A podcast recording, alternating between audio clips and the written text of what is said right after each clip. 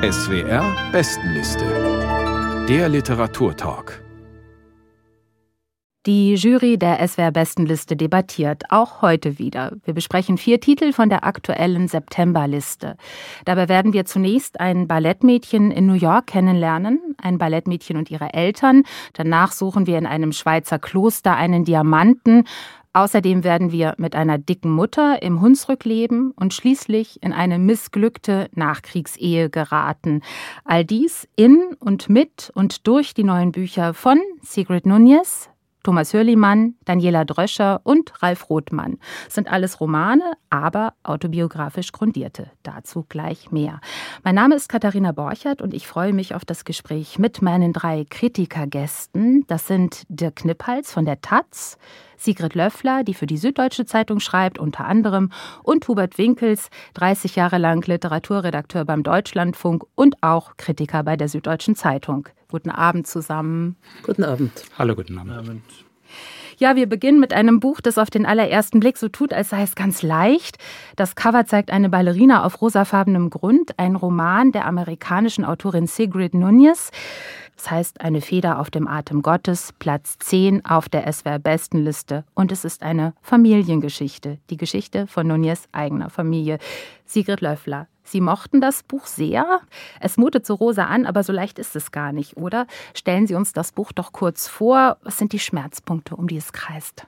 Ja, Sigrid Nunes hat als Autorin eigentlich eine späte Karriere gemacht. Da war sie schon in ihren 40ern, als sie anfing zu schreiben und ihr wirklich großer internationaler Erfolg und Durchbruch war mit der Freund. Das ist ein subtiler Hundefreundschaftsroman, der auch im Deutschen sehr erfolgreich war.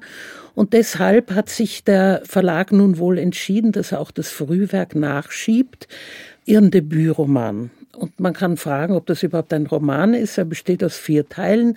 Je ein Teil über den Vater, die Mutter und den Liebhaber der ich-Erzählerin und übers Ballett. Sie hat sich eine Zeit lang als junge Frau als äh, Ballerina versucht, aber wie sie herausgestellt hat, war das dann eigentlich nur ein Umweg, denn Ballett ist eine Sprache ohne Worte und für die Erzählerin, die eigentlich auf der Suche nach Worten ist, war das dann ein Irrweg und das Schreiben war dann das eigentliche Leben, aber das kam später.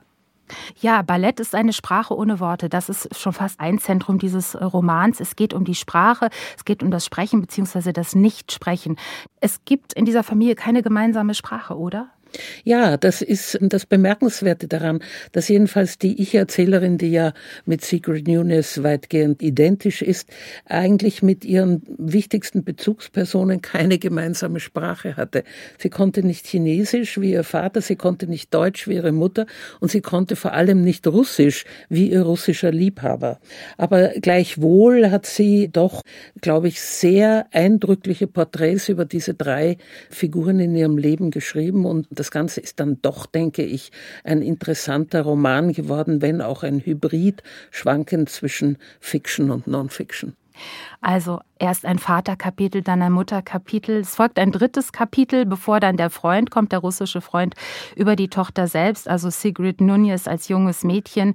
Hier steht eben das Balletttanzen im Zentrum. Das besprechen wir gleich noch. Und wie das anfing mit dem Tanzen, das liest uns jetzt Isabel de Memal vor. Am ersten Tag klammerte ich mich an der Stange fest, um nicht aus Angst ohnmächtig zu werden. Aber ich ging vom Unterricht nach Hause wie auf Wolken. Alles in der Welt des Balletts spricht das junge Mädchen an, das dem wirklichen Leben entkommen will. Tänzerinnen haben wie Nonnen etwas von Jenseitigkeit. Die sich vom Ballett angezogen fühlen, suchen nach Ordnung und Disziplin. Die sich quälende Ballerina glaubt an Perfektion und eine gute Tänzerin eine makellose Arabesque ausführen zu sehen, heißt, daran zu glauben, dass zumindest der Körper zur Perfektion fähig ist. Balance, Symmetrie, Bewegung, Form. In einem Wort Kunst. Es war alles da an diesem ersten Tag im Studio. Die klassischen Positionen des Balletts erschienen mir so schön wie alles in der Natur. Nicht, dass ich viel von der Natur gesehen hätte. Bis zu diesem Zeitpunkt hatte ich die Sozialbausiedlung kaum verlassen. Doch eins konnte ich mit Sicherheit über das Ballett sagen. Es befand sich am anderen Ende der Welt von der Sozialbausiedlung. Ich glaube nicht, dass es auch nur einen einzigen Tag gab, an dem ich mich nicht auf den Unterricht freute. Wenn ich mich in der engen, schäbigen Garderobe umzog, es mag jetzt anders sein, aber damals konnte man diese hinreißendste aller Künste offenbar nur in zugigen alten Gebäuden erlernen, zwischen lecken Leitungen und abblätternder Wandfarbe, spürte ich Nadelstiche der Angst. Jede Unterrichtsstunde war eine kleine Aufführung. Aber einmal an der Stange, nach dem ersten Plié, fand alles seinen Platz. Während der nächsten eineinhalb Stunden wusste ich, wer ich war und was ich tat und warum. Ein Gefühl, das mir die meiste Zeit völlig fremd war. Ich war vollständig anwesend, was ich außerhalb des Unterrichts nur selten war. Es war ein neues und erhebendes Gefühl. An guten Tagen kam ich mir vor, als würde ich in einem Schaft aus Licht tanzen aber vor allem bedeutete das Ballett Entkommen. Statt nach der Schule nach Hause zu gehen, ging ich zum Ballettunterricht. Wenn ich mich im Unterricht auf meine Tendus konzentrierte, vergaß ich meine hoffnungslosen Eltern. Und da war die Aufregung, in die Stadt zu fahren, die ich liebte, und ich versprach mir, dass sie eines Tages mein ständiges Zuhause würde. Zumindest diesbezüglich sollte ich Recht behalten. Jetzt weiß ich selbstverständlich genau, was mit mir passierte. Ich hatte die wunderbare Möglichkeit entdeckt, die uns die Kunst bietet. Teil der Welt zu sein und sich ihr gleichzeitig zu entziehen. Eine Passage aus dem Roman Eine Feder auf dem Atem Gottes. Ja, der Knipphals Hubert Winkels, was ging Ihnen durch den Kopf in diesem Konglomerat aus Sprache, Nichtsprechen, aber dann Tanzen, Ballett tanzen? Für mich war das eine Entdeckung, dieses Buch. Ich kannte sie vorher nicht als Autorin. Ich fand es sehr schön. Was sie sehr gut kann, das konnte man sehen, ist einzelne Punkte rausgreifen und Episoden beschreiben. Eins fiel mir auf, es wurde ja schon gesagt, dass es keine gemeinsame Sprache gibt in dieser Familie. Es gibt eigentlich auch gar keine gemeinsame Geschichte. Mir fiel dazu ein Begriff von Joan Didion ein, The Storyline is broken, also der rote Faden der Erzählung ist kaputt. Das ist etwas, sie versucht ja ein Leben zu erzählen, aber es gibt eigentlich keinen richtig durchgehenden Faden dieses Lebens. Und das finde ich aber sehr, sehr mutig und sehr gut gemacht von ihr. Ja, die Frage ist, ob das so konzeptuell ist, wie Herr Knippals gerade gesagt hat, oder ob wir es auch mit einer Zusammenfassung von vier Geschichten haben. Zwei waren ja auch in Zeitschriften schon veröffentlicht. Die sind sehr heterogen meines Erachtens. Wir haben noch weitere Bücher, in denen Lebensgeschichten sehr homogen geschildert werden, wo alle Beteiligten aufs intensivste mit allem zusammenhängen. Und hier ist das nicht so. Tatsächlich in dem Kontext hat mir diese Disparatheit in diesem Fall eigentlich ganz gut gefallen. Sie gibt einem sehr, sehr viel zu denken, wie die Dinge zusammenhängen. Und sie hängen nicht einfach zusammen. Also nur mal ein Beispiel. Also bei der Ballettszene geht es sehr stark auch um diese, wenn man so will, das Fallische am Balletttanz, ja, an den geraden Körper, an die äh, spitzen Füße, an die deformierten Füße und an die völlige Öffnung hin zum Blick des Mannes, also völlig das Innere nach außen stülpen als die Idee des Balletts. Und dann in der letzten Geschichte, die sehr, sehr viel länger ist, mit ihrem russischen Wolf, ja, einem stinkenden, starken, mit vorstehendem Reißzahn Liebhaber, kommt die Unterwerfung wieder. Und zwar die Unterwerfung als lustvoll, sozusagen als glücksempfindend im Sinne von, es hält die Welt an. Es gibt Augenblicke, die alles sozusagen auflösen, aber immer in Zusammenhängen, die uns erstmal seltsam vorkommen, ne? weil schwere Gewalt entweder sukzessive beim Ballett oder plötzlich angewandt werden. Das sind so Querverbindungen, die zieht man dann beim Lesen, die ergeben aber durch das ganze Buch gesehen überhaupt keinen Zusammenhang. Es wird so seriell aufgezählt. Insofern würde ich mal sagen, ob es ein Roman ist oder nicht, ist nicht wirklich wichtig. Es stürzt uns nur in so Abgründe zwischen den Geschichten selber und die einzelnen sind völlig unterschiedlich erzählt. Ich würde auch nie sagen, es ist ein Buch über ein Ballettmädchen. Ne? Die Ballettgeschichte hat 25 Seiten von insgesamt 225. Das ist, wäre völlig überproportioniert, das so aufzuziehen. Das war eine Episode, die sie warum auch immer erzählt. Ich habe einen Hinweis mal gegeben. Und diese Disparatheit würde eigentlich, eigentlich dazu zwingen, dass man über jede Geschichte selber spricht. Und man könnte auch eine ganz einfache Frage stellen, welche Geschichte hat Ihnen denn am besten gefallen, mhm. Frau Borschert, oder so, damit man dem näher kommt. Aber wenn wir jetzt zusammen eine Kohärenz hineindenken, glaube ich, wird es schwierig, weil ich glaube, das Buch lockt und gleichzeitig stößt es weg. Und das kann man gut finden, muss man aber nicht. Also Herr Knippers findet es offenbar ja gut. Ich habe die Ballettszene auch als eine Synthese oder Versuch einer Synthese zwischen diesen Eltern gelesen. Aber Herr Knippals, Sie wollten. Die einzelnen Geschichten sind disparat. Untergründig ist aber, Sie haben es gesagt, Herr Winkels, denkt man die ganze Zeit mit, wie hängt das zusammen?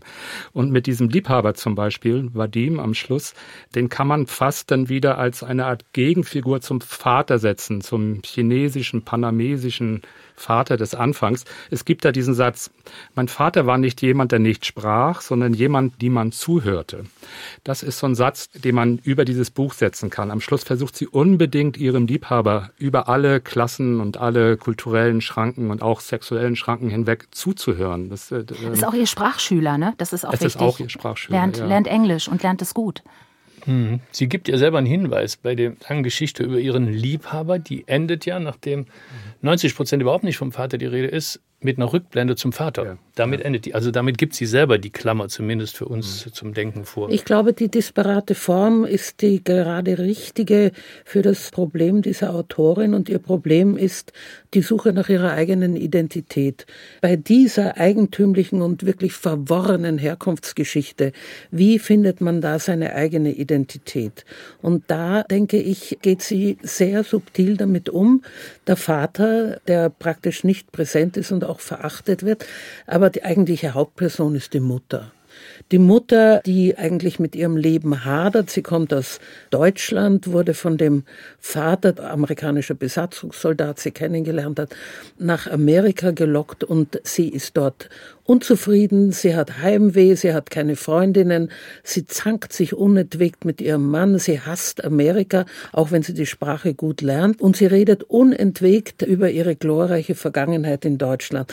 Das Interessante ist, dass beide Eltern eigentlich in Amerika nie angekommen sind. Und das hat dann die Tochter auszubaden. Wohingegen ihr Liebhaber dann nichts anderes im Sinn hat, als sich erfolgreich in Amerika zu integrieren, was ihm auch gelingt denkt. Also er lässt seine Vergangenheit in Odessa und eine durchaus kriminelle Vergangenheit hinter sich. Aber die Mutter, die ist, glaube ich, die wichtigste Person. Sie ist eine richtige Drama Queen, nicht ungebildet, aber eben voller Zorn. Und diesen Zorn lässt sie natürlich zum Teil auch an der Tochter aus. Also man sieht schon, dass diese Bezugsfiguren der Ich-Erzählerin auch mitprägen ihre schwierige Ankunft bei sich selbst und bei einer eigenen Identität. Ist eine Identitätssuche, habe ich auch so gelesen. Es ist auch eine Migrationsgeschichte. In den 90er Jahren gab es davon noch nicht so viele wie heute. Heute ist unser Buchmarkt voll davon. Äh, merkt man, abschließende Frage, merkt man, dass dieses Buch schon 1995 erschienen ist? Es hat fast 30 Jahre auf dem Buckel. Nicht wirklich. Aber wenn ich sagen darf, ich weiß nicht, wie man auf Identitätsgeschichte kommt. Ich weiß schon, wie man drauf kommt, aber das Buch selber tut es ja nicht. Das hält sich ja vollkommen zurück mit der Charakterisierung der Person, die in der Regel erzählt oder Informationen sammelt. Die taucht ja genauso disparat auf, wie die einzelnen Szenen disparat sind. Man könnte daraus gar kein Leben oder keine Folgerichtigkeit oder keine, wie auch immer, sozusagen geratete biografische Dramaturgie ableiten. Das bleibt ja offen. Und äh, deswegen glaube ich, unterstellt man dem Ganzen etwas, was man bei Romanen zu tun geneigt ist, nämlich sozusagen die Konstruktion von Identitäten zu erkennen. Aber wenn ich gehe zu weit, wenn ich so sage, dass sie das genau nicht will, ja, ich Aber würde ihr da gerne widersprechen. Ich denke, der absolute Drive, das Motiv, dieses Buch zu schreiben, aus Erzählungen bestehend, ist genau der Drang dieser Autorin, sich eine Identität zu bauen, zu konstruieren, zurechtzulegen. Und dazu dienen diese sehr disparaten Geschichten. Ich habe da genau die mittlere Position. Ich würde Frau Löffler zustimmen, also dass sie das versucht und Herrn Winkels aber, dass sie das nicht hinkriegt. Und, und, und dass sie das nicht hinkriegt, ist sozusagen das Buch. Deshalb diese disparaten Teile finde ich dann wieder sehr ehrlich, dass sie dann nicht darüber hinaus so eine Identitätssoße setzt, sondern gerade die einzelnen Teile nebeneinander stehen lässt. Hat das Buch denn Ihr Herz auch flattern lassen oder äh, wie haben Sie es gelesen? Ganz kurz. Also ich muss sagen, äh, im Nachhinein, ich habe es jetzt zweimal gelesen, einmal schon vor sechs, acht Wochen und ich habe nachher gemerkt, dass mich die Figur des Vaters am Anfang, der relativ kurz erzählt, mit Abstand am stärksten gerührt hat. Vor allen Dingen, weil er zweimal ganz am Anfang des Buchs auf einmal Chinesen trifft, mit denen er palavert ohne Ende und keiner kann es fassen. Der hat nie geredet, wieso da? Und ganz am Ende spielt er mit zwei chinesischen Kindern. Das fasst wieder keiner. Wieso eigentlich? Und da kommt einfach raus, der ist ein vollständiger Mensch, nur keiner hat ihn gesehen. Keiner hat ihn gesehen. Das alleine ist ganz wunderbar gemacht, finde ich. Das finde ich auch. Und was sie dann eben auch gut, wirklich sehr, sehr gut kann, sind so ganz kleine gesetzte Szenen. Also der Unterschied von Brooklyn, da von den Sozialhäusern hin zu Manhattan, da die reichen Häuser, das ist so ganz nebenbei, aber man kriegt ein total starkes Bild von der amerikanischen Klassengesellschaft, so ganz nebenbei. Mhm. Vielen Dank. Ja, das war Platz 10 auf der SWR-Bestenliste im September. Eine Feder auf dem Atem Gottes von Sigrid Nunez. Annette Gruber hat das Buch aus dem Englischen übersetzt. Erschienen ist es im Aufbauverlag. Und wir schichten währenddessen schon unsere Bücherstapel ein wenig um und kommen zu Thomas Hürlimann. Bei ihm ist es ein Edelstein, der reist und migriert und dann Unterschlupf findet und zwar in einem Schweizer Kloster, das hier Maria zum Schnee heißt, in dem man aber unschwer das Kloster Einsiedeln erkennen kann. In diesem Klosterinternat war Thomas Hürlimann in den 60er Jahren selbst ein Zögling in schwarzer Kutte. In seinem neuen Roman nun erzählt er von der Suche nach dem roten Diamanten, eine Art Klosterkrimi. Und der steht im September auf Platz 7 der SWR-Bestenliste. Hürlimanns Erzähler heißt Arthur und der wird zu Beginn des Romans von seiner Frau Mama nach Maria zum Schnee gebracht. Und wie das vor sich geht, das hören wir zum Einstieg einmal. Es liest Johannes Wördemann. Das Kloster Maria zum Schnee hatte mit seiner grauen, breiten, den Himmel stauenden Front die Wirklichkeit eines Traums. Erbaut für alle Ewigkeit, ein Gebirge, doch mit Hunderten von Fenstern, viele beleuchtet. Selbst Mimi verschlug es die Sprache. In der Mitte, gerahmt von den beiden Türmen, empfing die Kathedrale mit drei Toren die Pilger. Gesang tönte heraus, von einer Orgel begleitet, doch wie von fern, aus dem Innern des Himmels. Mimi, die es sogar im Sommer fror, schien unter der erhabenen, düsteren Steinmasse dieser Fassade vergessen zu haben, dass es Winter geworden war. Flocken fielen auf ihren Sommerhut. Der Gesang setzte aus, setzte wieder ein, und jetzt ertönten hoch oben, wo sich die Kuppeln der Türme in der Winternacht verloren, vier Viertelschläge. Dann ging über dem Klosterplatz eine Folge präziser Donner nieder. Die volle Stunde. Acht Uhr abends. Arti, Darling, sagte Mimi mit einem bezaubernden Lächeln. Ich fürchte, wir haben uns ein wenig verspätet. Die aus schwarzen Marmorquadern gefügte Kapelle, die im hinteren Teil des Kirchenschiffs fremd und gotisch in der süßen Barockwelt stand, war wie ein Bühnenkasten zum Publikum hin offen. Über dem schmalen Altar schwebte inmitten eines flachen Gewitters aus Blattgold die schwarze Madonna. Ein Krönchen auf dem Haupt, in der rechten Hand ein Zepter, auf dem linken Arm das Kind, ebenfalls dunkel, ebenfalls gekrönt. Heilige Maria, Mutter Gottes, beteten Mimi und ich und waren im Angesicht der Himmelskönigin zum letzten Mal ein Herz, eine Seele, eine Zunge. Heilige Maria, Mutter Gottes, wir finden dich wunderschön. Bitte gib uns etwas von der Liebe, die wir für dich hegen, zurück. Steh uns bei, wenn wir allein sind. Nimm uns an die Hand, wenn es dunkel wird, und bitte, liebste, heiligste Mutter Gottes, sorge dafür, dass wir nicht weinen, oder höchstens ein bisschen, wenn der Moment kommt, da wir uns voneinander verabschieden müssen. Amen. Sie sah mit ihren Holzaugen über Mimi und mich hinweg, in eine Ferne, die vielleicht das Land meiner Kindheit war, das nun unterging. Mimis Parfum hatte bereits einen leichten Ogu, als wäre es ein Duft von gestern. Ihre Röcke und Mäntel waren im Escorial Philipps II. bei den ersten Damen en mode, flüsterte sie mir zu. Dies ist ein Glockenrock. Mich erinnert er an ein Pannendreieck. Oh, man hat eben seinen Stil, sagte sie beleidigt. Ich, wie du weißt, orientiere mich an Coco Chanel. Komm jetzt, wir müssen uns beeilen aber vor dem Ausgang blieben wir noch einmal stehen, drehten uns um und blickten empor in die flaumige Dämmerung eines Raums, wie ich ihn noch nie gesehen hatte, weit und hoch und voller Zierat, alles in einem wuchtigen Durcheinander. Da massiges, da weiches, ragendes, tragendes, fallendes, fließendes, fliehendes. Barock, sagte Mimi zur hohen, schon dunkelnden Kuppel hinauf, im Übergang zum Rokoko alle Formen, flüsterte ich, den Kopf ebenfalls in den Nacken gedrückt, und von allem zu viel. Arti, Darling, sagte sie spitz, solche Sottisen solltest du künftig unterlassen. Ja, das ist Arthurs Ankunft im Kloster, eine Passage aus Der rote Diamant von Thomas Hürlimann. Ja, Hubert Winkels, wer ist denn dieser Arthur und warum jagt er dem roten Diamanten hinterher? Ja, das kommt tatsächlich relativ rasch nach dem Einstieg in das Kloster mit der Mutter Mimi, Mimi Katz, wie sie heißt. Und äh, bei der Lesung dachte ich gerade, dass der barocke Stil, den Kloster Einsiedeln so stark verkörpert, auch sein Stilideal selber ist beim Schreiben. Also Mimi heißt die Mutter, Mimikry wäre dann sozusagen das Verfahren, den Barock aus diesem religiösen Zusammenhang zu übernehmen. Ja, er tritt in dieses Kloster ein und wir begegnen mit auf den ersten 50 Seiten das ganze etwas derangierte, ins Absurde driftende Personal des Klosters überaltert, in den Rollen festgeschrieben, unbeweglich, wie ein Kuriositätenkabinett. Und Thomas Hürlimann ist sich auch nicht zu schade, daraus jeden Scherz zu schlagen, der eben möglich ist. Und macht das durchaus mit Bravour. Also es ist auch ein Komödiant, also Erzählender äh, Komödienschreiber sozusagen an ihm verloren gegangen. Und man ist vielleicht dann irgendwann ein leichtes bisschen entnervt, wenn man denkt, na gut, äh, die strengen Klosterexerzitien, die eh schon historisch sind, unterm Rat der Zögling Törles und so weiter, jetzt nochmal und dann aber mit so viel Karlauer und Spaß, ist unterhaltsam, aber mh, hm, vielleicht doch ein bisschen aus der Zeit gefallen. Also einerseits übertreibt er sozusagen diesen Humor äh, bis ins Surreale, also vor allen Dingen gegen Ende des Romans. Dann kommen auch Drogen ins Spiel. Es ist 66, 67, 68, diese Jahre der Revolution, die selbst in die Klostermauern sozusagen reindringen. Es wird dann irgendwie äh, gekifft, Mescalin spielt eine Rolle und äh, Alkohol und auf einmal explodiert im Grunde dieses ganze Gewese um dieses Kloster.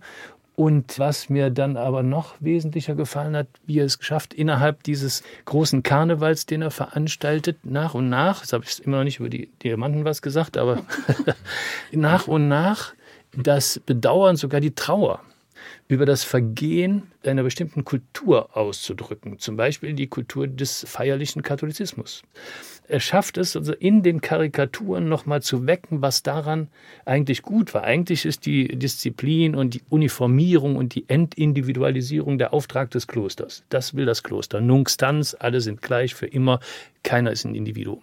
Faktisch ist unter dieser Regel eine Explosion von Individualität zu beobachten. Und das macht er eigentlich, finde ich, ganz gut. Allerdings finde ich mit doch sehr, sehr durchgetretenem Gaspedal die ganze Zeit dass es mir doch am Ende manchmal ein bisschen viel wurde. Aber jetzt muss jemand anderer noch den Diamant, glaube ich, ins Spiel bringen, sonst erzähle ich zu lange. Genau, der Diamant, der aus dem Hause Habsburg stammt. Ja, den habsburgischen roten Diamanten hat es tatsächlich gegeben.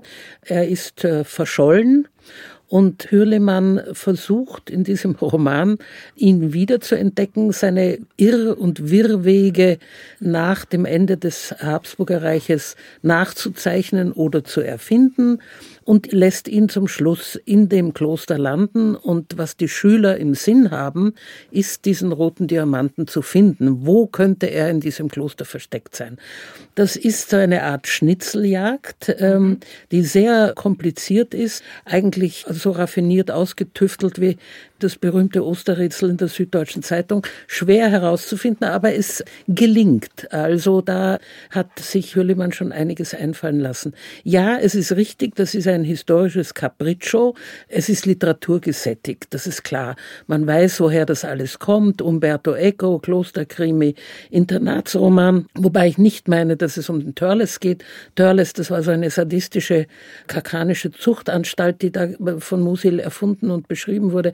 Es geht vielmehr, denke ich, um Harry Potter, also Hogwarts, das ist sozusagen das Vorbild dieses Internats und einschließlich der Fauna von skurrilen Lehrergestalten. Das ist vielleicht auch schon ein bisschen abgebraucht, das würde ich jederzeit zugeben. Gleichwohl ist es sehr unterhaltsam. Am unterhaltsamsten fand ich schon die Art, wie hier die Überreste von Kakanien noch einmal beschrieben werden. Auch da gibt es Vorbilder. Fritz von Herzmanowski Orlando, der hat dieses barocke Kakanien, diese Fantasien über ein grotesk parodistisch gezeichnetes Habsburger Reich ja schon weidlich ausgenützt. Aber bei Hürlimann weiß man eigentlich nie, ist das jetzt Geschichte oder hat er das erfunden? Also dieser Operettenputsch des Kaiser Karl, den hat es ja tatsächlich gegeben, in, zweimal in Ungarn. Und dieses Weiterwesen von den bizarren Restbeständen des spanisch-habsburgischen Hofprotokolls, ich bin Wienerin. Ich finde das immer noch sehr komisch. Vor allem dieses groteske Witwengespenst der Kaiserin Zita, die dann auch durch den Roman wankt, das hat mich sehr unterhalten. Hat es Sie auch unterhalten, der Knipphals? Also im Zentrum steht, Sie sagten schon, Schnitzeljagd, Frau Löffler. Also die Suche nach dem roten Diamanten, der in der Krone der schwarzen Madonna vermutet wird. Wie man dahin kommt, das ist auch Thema des Romans. War das spannend auch für Sie zu lesen? Ich fand tatsächlich, es hatte ein bisschen Spannungsdurchhänger. Er fängt sehr gut an, hört auch sehr gut auf. In der Mitte zieht sich ein bisschen. Mein Eindruck. Es wurde schon viel gesagt, auch zur Mutter im Lichte des Buches, was wir eben besprochen hatten und auch der Bücher, die noch kommen werden. Ich habe ein bisschen das Gefühl, mein Verdacht ist, er kommt aus dem Bann nicht raus, aus dem kakanischen Bann. Es geht in diesem Buch um Untergang mit Humor, sozusagen Schiffbruch einer alten Zeit, einer Art Totentanz mit Humor. Er kann aber, meine ich, das österreichische Kaiserreich irgendwie nicht wirklich verlassen. Eigentlich erzählt sein Roman davon, von der Unfähigkeit und der Besessenheit von diesen alten Geschichten. Und dafür steht auch der rote Diamant, der immer wieder vorkommt. Mich würde zum Beispiel diese Mutterfigur sehr, sehr interessieren, die am Anfang vorkommt. Aber eigentlich beutet er das aus. Und mich würden auch die Bewohner dieses Klosters, Internats sehr interessieren. Aber eigentlich benutzt er sie nur, um Witze zu machen. Das ist ein bisschen hart. Aber ich glaube, wenn ich hart wäre mit dem Buch, dann würde ich ihm das vorwerfen. Na, er macht manchmal aber auch ganz gute Sachen im Witzigsein. Zum Beispiel Mimi fällt, sagen, wenn sie auftritt am Anfang, besonders dadurch auf, dass sie mit ihren Stöckelschuhen in den Kunststoffbelag des Klosters so kleine Kanten hineinhaut. Das wird, glaube ich, fünfmal erwähnt, wie der Stempel. Und dann, wenn man aufpasst, merkt man, das sagt er ähnlich oft über den Stock der Kaiserin Zita, die ihren Stock immer in den Kunststoffboden rammt. Und das vergleicht er sogar an einer Stelle, sodass er auf diese Weise zwischen Übergang zwischen seiner Mutter und der Königin herstellt. Kaiserin. Der Kaiserin herstellen. die Wienerin das? weiß es genau. Und von diesen Feinheiten gibt es viele, die sehr, sehr witzig sind. Also zum Beispiel bei die Schnitzeljagd zu illustrieren. Ein Beispiel, wie es weitergeht, immer diese Rätsel, das ist ein bisschen wie bei Dan Brown, ja? Mhm. der Da Vinci-Code. Zum Beispiel liest einer der Türmer da oben, der liest dauernd Jerry Cotton-Hefte. Und eins taucht dauernd auf, das heißt Jerry Cotton und die Geliebte des Don, wenn mich nicht erinnert sind. Dann kommen die drauf, aha, wenn das so im Vordergrund steht, muss doch was mit unserem Stein zu tun haben. Und kommen darauf, dass die Geliebte des Don Fee heißt. F-A-Y, Fee. Fee, Fee, Fee. Was kann das denn heißen? Die sind ja alle Altsprachler und kommen auf Platons Phaidon. Ach, Phaidon, Platon, Sokrates, der Todesbecher, der Kelch. Der Kelch halt, das Tabernakel. Das Tabernakel ist unten im Heiligtum in der Kirche von Maria zum Schnee. Also muss der Stein entweder im Tabernakel oder über dem Tabernakel. So, das sind die Linien, die er zieht. Und wenn man da einmal Lust dran hat, sozusagen, das ist dann schon ein Spaß, wie ein Rätselspaß in der Zeitung, muss ich zugeben. Das hat er eigentlich wieder ganz witzig gemacht. Was ich mich gefragt habe, ist, worum geht es hier im Kern? Also ich hatte das Gefühl, es geht eigentlich auch um die Frage nach der Religion, also auch dem Vergehen vom Glauben, von Religion.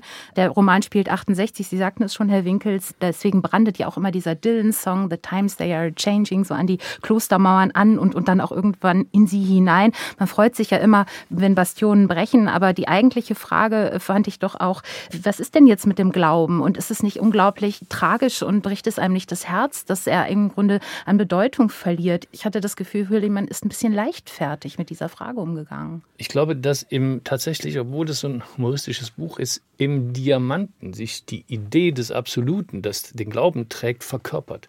Vielleicht wirkt das ein bisschen seltsam, aber ich bin eigentlich ziemlich sicher, dass er diese Linie verfolgt. Ne? Ob die jemand sozusagen überzeugend an, annimmt, ist nochmal eine andere Frage. Ja, mir hat das durchaus eingeleuchtet. Also der Diamant verkörpert das Unzerstörbare und Unvergehbare. Der ist so hart, der bleibt. Und der bleibt auch in den Ruinen des Klosters und in den Ruinen des Katholizismus. Es ist natürlich auch eine Untergangsgeschichte. Da löst sich alles auf. So wie sich Kakanien aufgelöst hat und nur irgendwie weiter west, so auch die katholische Kirche. Also er ist da ziemlich pessimistisch. Und es gibt ja auch einigen Grund für Pessimismus. Aber trotzdem hält er fest an dem Unvergänglichen. Und dafür steht der Diamant. Also ein kulturgeschichtsgesättigter, ein voller, ein kluger, ein auch rätselhafter Untergangsroman. Vielen Dank an Sie für die Debatte. Das war der rote Diamant von Thomas Hürlimann. Erschienen ist er bei S. Fischer und er steht auf Platz 7 der SWR-Bestenliste des Monats September. Und wer mehr über Thomas Hörlimanns Klostererfahrungen wissen möchte, er hat vor zwei Jahren im Verlag Supposé ein Hörbuch mit seinen Erinnerungen eingesprochen. Das heißt Einsiedeln. Thomas Hörlimann erzählt seine Kindheit und Jugend im Kloster. Ein Hörtipp. Wir schnaufen einmal durch und kommen dann auch schon vom Geistlichen zum Fleischlichen zur Geschichte einer dicken Mutter im Hunsrück. Lügen über meine Mutter heißt der neue Roman von Daniela Dröscher, Platz 2 auf der aktuellen SWR-Bestenliste und momentan auch nominiert für den Deutschen Buchpreis, der nächsten Monat vergeben wird. Es ist ein autobiografischer Roman, denn Dröschers Mutter selbst war dick. Davon erzählte Dröscher schon in ihrem Buch Zeige deine Klasse ein bisschen. Das war eine grundsätzliche Erkundung ihrer sozialen Herkunft. In Lügen über meine Mutter nun rückt sie die Korpulenz ihrer Mutter aber ganz und gar in den Mittelpunkt. Schreiben übers Dicksein gar nicht so einfach. Dirk Knippals, wie macht Daniela Dröscher das hier, das Schreiben über das Dicksein? Was erzählt sie uns? Sie erzählt sehr viel.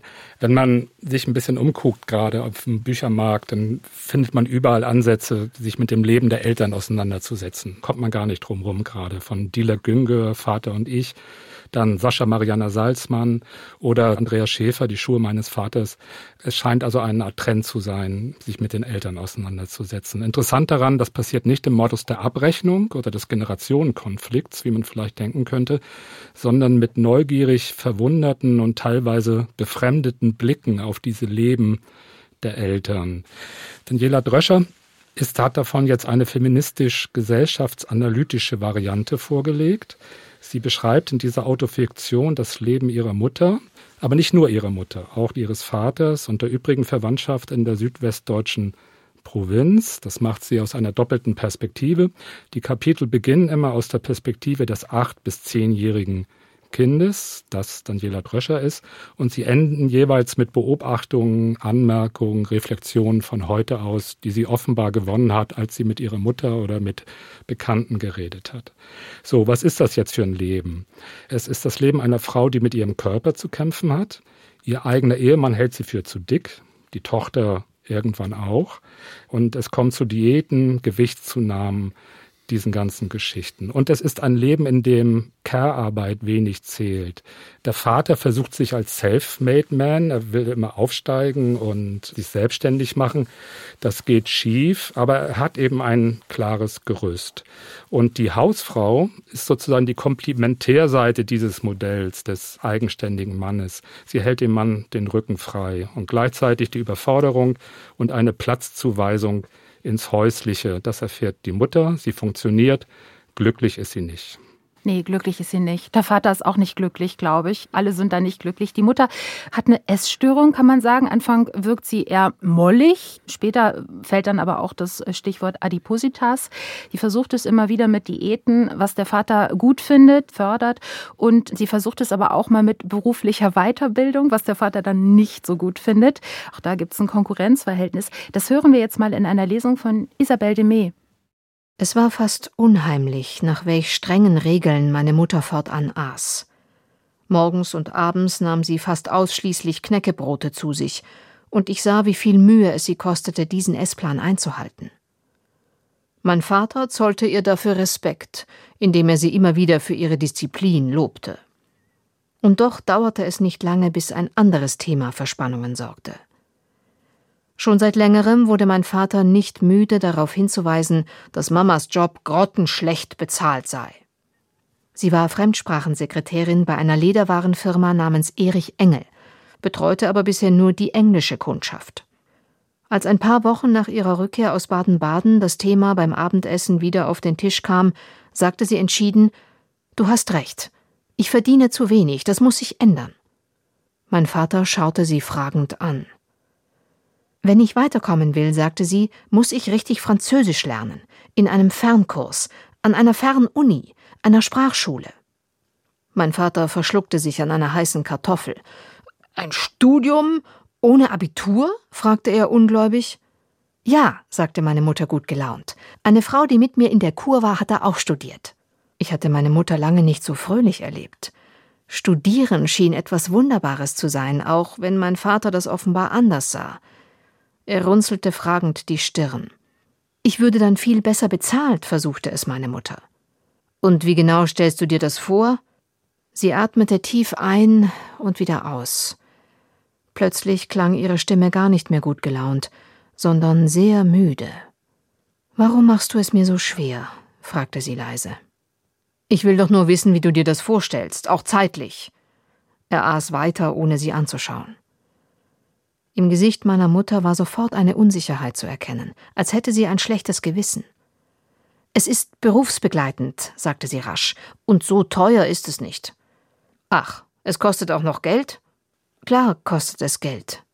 Meine Mutter biss sich auf die Lippen. Und was ist mit Ela? Wer passt auf sie auf? Meine Mutter sah ihn ratlos an. Na ja, Ela, Ela spielt, wie sonst auch. Ich nickte eifrig. Du hältst dich für besonders schlau, sagte mein Vater plötzlich laut. Ja, das ist die Stimmung zu Hause in der Familie zwischen Mann und Frau. Ela ist die Tochter, wahrscheinlich Daniela Dröscher, Ela, Abkürzung. Da haben wir also auf der einen Seite die Frau, die eigentlich sehr nett ist, sehr tatkräftig, sehr bemüht, auch durchaus hübsch, nett, hilfsbereit und so weiter. Und auf der anderen Seite ein Mann, der sich ebenfalls abstrampelt, wenn auch eher für Haus, Auto und Tennisverein. Gelingen Daniela Dröscher denn eindrucksvolle Figuren? Also den Vater fand ich großartig zum Beispiel. Er hat ja auch eine eigene Tragik. Er hat nicht den Habitus zum Aufsteigen. Er kommt aus bäuerlichen Verhältnissen, will immer aufsteigen, wird aber immer daran gehindert von seinem Chef und ist also nicht dieser Sozialaufsteiger, der er gerne wäre. Ich finde auch die Mutter interessant geschildert und die Tochter implizit auch. Sie ist ein bisschen altklug, Sie muss das aber auch sein, und das denkt man die ganze Zeit, ihr wird eigentlich die Kindheit gestohlen in dieser Elternkonstellation. Sie muss eigentlich immer die klügste sein in dieser Dreierkonstellation. Ja, also der Vater ist natürlich eine zweideutige Figur. Er ist ja ein, auf den ersten Blick ein kleinkarierter, pedantischer bis hin zum sadistischen Haustyrann. Aber er ist ein unsicherer, ein schwacher Despot. Seine Kränkungen und seine Demütigungen lässt er zu Hause aus an der Frau mit wirklich unfassbaren Demütigungen, der er sie unterzieht. Wir haben das ja in der Leseprobe auch schon gehört. Für die Familie heißt das, dass das Gesicht des Vaters unser Wetter war. So sagt die kleine Tochter einmal. Und das, was mich als Leserin dann immer zunehmend empört hat, ist die Demut, mit der die Frau sich das bieten lässt. Das ist insofern ein bisschen zu überscharf gezeichnet, denke ich, aber durchaus nachvollziehbar. Naja, die Frau verlässt dann erst ihren Mann, als die Tochter sozusagen im sicheren Hafen ist, um die sie sich gekümmert hat. Sie wird ja als Care Person, das heißt eine Person, die aus der Sorge um andere ihre Lebensenergie zieht, geschildert. Und das ist Teil dieser heroischen Geschichte der Mutter. Ich habe schon ein Problem damit, erstens überhaupt, dass das so nah an der Autorin ist, dass man gar nicht umhin kommt. Ne? Sie haben schon auf Ela und Daniela hingewiesen und auf das Buch, das sie vorher geschrieben hat, ihre Herkunft und so weiter dass man die ganze Zeit das Gefühl hat, ich weiß gar nicht, wie man damit umgehen soll. Das ist ja oft ein Problem. Man hört jemandem zu, der gerade über seine persönlichen Lebensverhältnisse spricht und man ist natürlich grundsätzlich höflich, aufmerksam und völlig rücksichtsvoll, wenn das jemand tut. Wenn mir das aber jemand als Roman präsentiert, habe ich einen völlig anderen Blick und frage mich, warum konstruiert er denn die Person so? So als Romankonstrukt finde ich, den Vater ist komplett dämonisiert. Er ist von Anfang an als der Böse gestaltet. Das merkt man vielleicht nicht, aber ich finde, das ist eindeutig so. Und die Mutter ist halt wirklich die Mutter Dolorosa, die gleichzeitig die Schutzmantel-Madonna ist für alle Anvertrauten, für die Kinder, für das fremde Kind und so weiter. So. Und sie bekommt auch sehr, sehr, sehr viele Exkulpationen mit auf dem Weg. Beim Vater würde es ja auch nahelegen, könnte man sagen, okay, die Eltern von ihm kommen aus Schlesien und da ist doch ein bisschen Nazitum mit drin. Es wird bei jeder Gelegenheit sozusagen darauf hingewiesen, auch das hat man eben schon mal, wie der Körper das alles sozusagen austragen muss. Es ist vom soldatischen Körper die Rede, der auch noch aus dieser Zeit kommt. Also ich finde eine so schematische, ja, das Patriarchat mit seinen im Grunde faschistischen Wurzeln und die Urmutter, ja, mit ihrer bergenden Kraft sozusagen als Grundmodelle so gegeneinander zu fahren, halte ich für absurd schlicht und unsensibel sozusagen und geht nicht auf Feinheiten an. Der Vater bekommt überhaupt keine einzige feine Note. Der muss in seinem Tennisclub, der muss mit der braunen Manuela tanzen, was auch immer, jedes Mal diese verdammte Haltung an den Tag legen. Und davon abgesehen finde ich auch, sie ist ja so soziologisch orientiert. Das letzte Buch über die Familie hatte ja quasi so einen Bourdieu'schen Impact, ja, um zu sagen, wie das alles kommt aus der Gesellschaft. Ich finde auch sie, als Mädchen war sie sechs, sieben, acht, neun Jahre alt in dem erzählten Zeitraum. Und wir reden von den 80ern bis 86. Mir scheint das auch nicht in die Zeit zu passen. Man kann natürlich sagen, um Hunsrück kennen wir Edgar Reitz, laufen die Uhren anders, vielleicht war das alles noch nachholend oder so, aber eigentlich war das auch schon gar nicht mehr in der Zeit. Von daher kommt mir das eigentlich wirklich gewollt vor und falsch konstruiert. Es sind ja Essay-Passagen zwischengeschoben aus der Sicht der erwachsenen Erzählerin oder recherchierte Texte, auch Hinweis auf die soldatischen Körper. Das kommt auch aus den Essays. Ja, das ist äh, von Teveleit gestohlen. Ja, wie finden Sie es? Hat es sich gut eingefügt, äh, so diese essayistischen, soziologischen Einordnungen? Ich habe damit ein ganz großes Problem und ich denke, das ist die größte literarische Schwäche dieses Buches. Diese zwei Perspektiven. Also einerseits die involvierte kleine Ich-Erzählerin aus der Sicht von damals und andererseits diese reflektierende, erwachsene Kommentatorin aus heutiger Sicht. Diese Kommentare sind eigentlich eine Schwäche dieses Erzählverfahrens. Das heißt nämlich, dass es der Autorin nicht gelungen ist, diese Sicht der Dinge in ihre Erzählung mit einfließen zu lassen. Daher stellt sie sie extra daneben. Die sind zum Teil redundant, die wiederholen das, was wir ohnehin schon erzählt bekommen haben. Andererseits sind es wirklich unerträgliche soziologische Gemeinplätze unfassbar trivial, so nach dem Motto, unter Patriarchat verstehen wir. Das hat mich wahnsinnig gestört an diesem Buch und ich glaube, es ist das absolute literarische Versagen dieser Autorin, die im Übrigen ein ganz miserables Deutsch schreibt. Sie hat eigentlich überhaupt keine literarische Sprache. Da stehen Sätze drin wie, jemand ist das dritte Rad am Wagen. Ich schüttelte mein heilblondes Haupt. Sie versucht dann so Floskeln einzubauen, Stereotypen, die in ihrer Familie gang und gäbe waren. Da will sie zeigen, wie eng und engstirnig auch da gesprochen wurde und daher auch gedacht wurde. Aber das Problem ist, dass ihre eigene Erzählsprache sich davon überhaupt nicht unterscheidet. Habe ich beides ganz anders gelesen. Das eine ist, ich habe nicht den Vater und die Mutter so stereotyp gelesen, sondern sehr, sehr konkret anhand dieser Dorfgesellschaft, anhand ihres Lebens gebaut. Und was dieses Gegeneinander von Szenen und Reflexion betrifft, ich fand das eigentlich eine sehr interessante Bauart, das so zu machen. Also die Kapitel fangen mit einer Szene an und hören mit einer Reflexion auf. Das fand ich eigentlich eine sehr einleuchtende Geschichte. Ich habe mich ein bisschen gefragt, warum sie das überhaupt macht, weil also mein Vorwurf äh, daran ist ja, dass sich die extremen Kontraste, die sie aufbaut, sowieso schon in der eigentlichen Erzählung niederschlagen. Warum ja. sie das jetzt danach nochmal in analytischer Form uns unterbreitet, sogar noch anscheinend aus dem Gespräch mit der Mutter heraus, mhm. erschließt sich mir überhaupt nicht. Das ist doch, wenn, dann ist das ja alles schon gegeben. Und wir hätten dann wenigstens als Leser noch die Chance, diese Verallgemeinerung selber zu vollziehen. Das muss sie uns aber ja nicht an die Hand geben. Naja, ich glaube, sie versucht, Literatur tiefer zu hängen. Also praktisch lassen wir diesen ganzen Literaturkram mal weg und das erzählen ganz konkret über die Mutter. das Problem. So würde ich das Kernproblem genau so benennen. Sie will gar keine Literatur schreiben. Deswegen sagte ich, wenn sie es mir erzählt, ganz gut. Aber es ist keine Literatur in meinem Nein, Verständnis das ist jetzt eine Frage von Literaturbegriff, ja. den man hat. Ich, ja. ich finde es gerade ganz interessant eine Wendung. Und zwar der Literatur. Hm. Ja, das ist nicht, äh, steht nicht alleine, das Buch mit seiner Schreibweise. Das ja. finde ich auch. Ein Hybrid zwischen Sachbuch und schlecht geschriebener Literatur. Ein hartes Urteil zum Schluss. Aber trotzdem ein vielfältiges. Vielen Dank. Das war der zweite Platz der SWR-Bestenliste des Monats September. Daniela Dröscher, Lügen über meine Mutter. Der Roman ist erschienen bei Kiepenheuer und Witsch. Und jetzt kommen wir zu unserem Spitzenreiter, Trommelwirbel für Ralf Rothmann, Platz 1 auf der SWR-Bestenliste im September. Die Nacht unterm Schnee heißt sein neuer Roman. Ein Roman, mit dem er seine Kriegs- und Nachkriegstrilogie abschließt. Die spielt ja größtenteils bei Kiel auf dem Land und sie erzählt von Walter und Elisabeth, Ermelka, sie Kriegsflüchtling aus dem Osten und von Luisa. Die Trilogie begann mit Im Frühjahr sterben, dann ging es weiter mit Der Gott jenes Sommers und jetzt eben ganz aktuell Die Nacht unterm Schnee stand in seinem ersten Roman Walter im Zentrum, im zweiten dann Luisa ist es dieses Mal Elisabeth. Und wie Elisabeth war und ist, das erzählt uns jetzt Luisa. Es liest Johannes Wördemann. Mein Vater hatte sie eingestellt, noch kurz vor seinem Tod.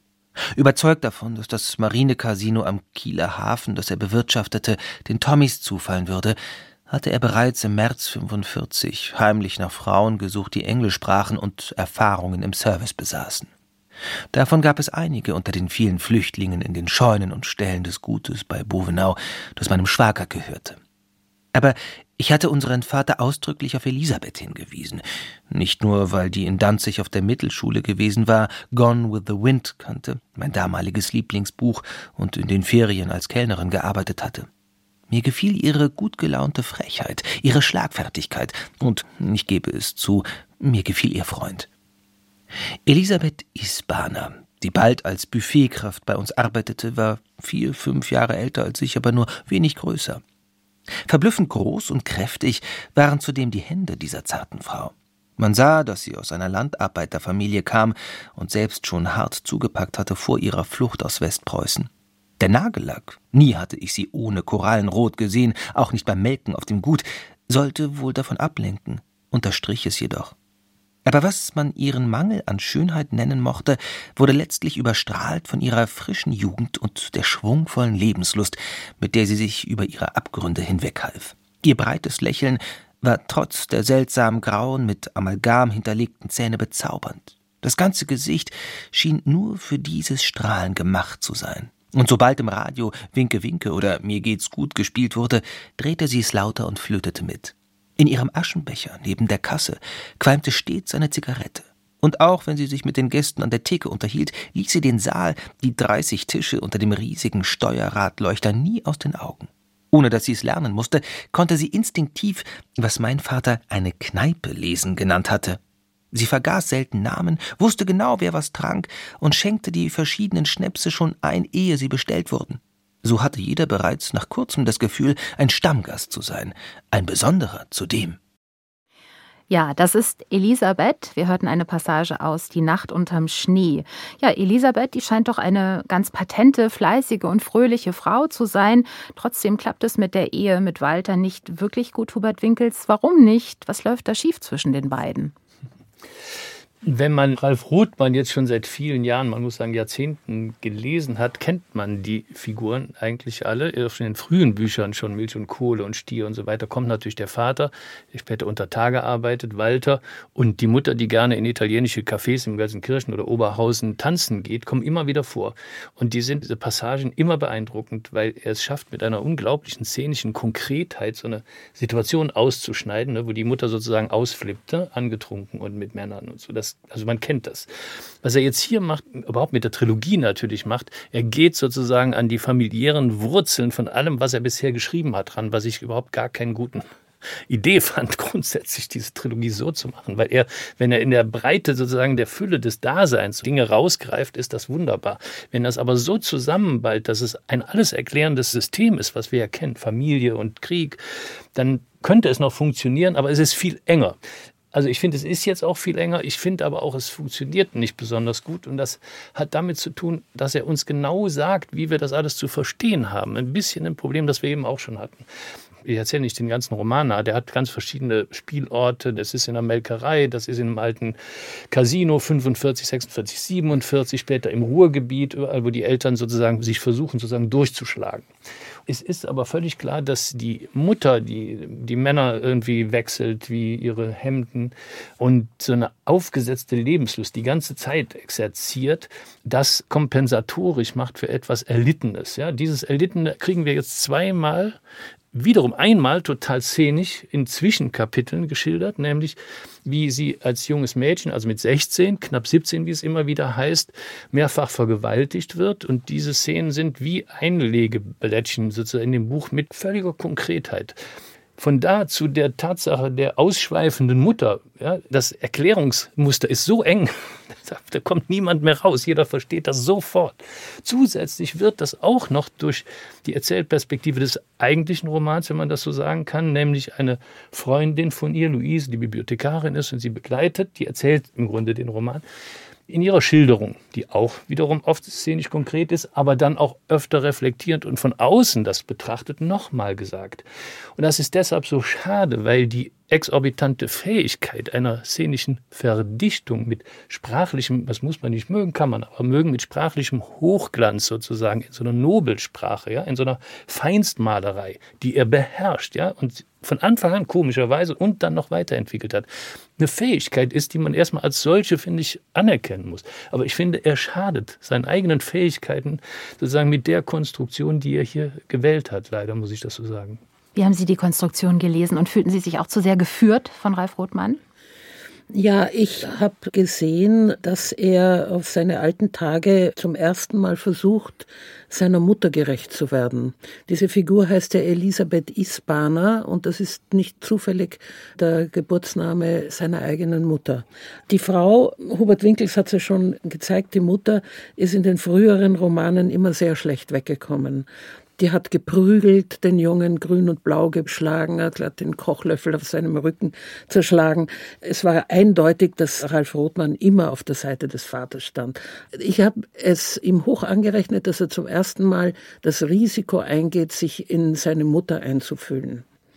Ich habe nun eine andere Lesesituation. Ich habe die ersten Romane gelesen, die letzten 15 Jahre habe ich nicht mehr Ralf Rothmann gelesen. Das hat verschiedene Gründe, die vielleicht nicht hierher gehören ich habe also die Situation, dass ich relativ frisch daran gehen kann. Und ich fand es eigentlich sehr schön als Beschreibung der der Nachkriegszeit.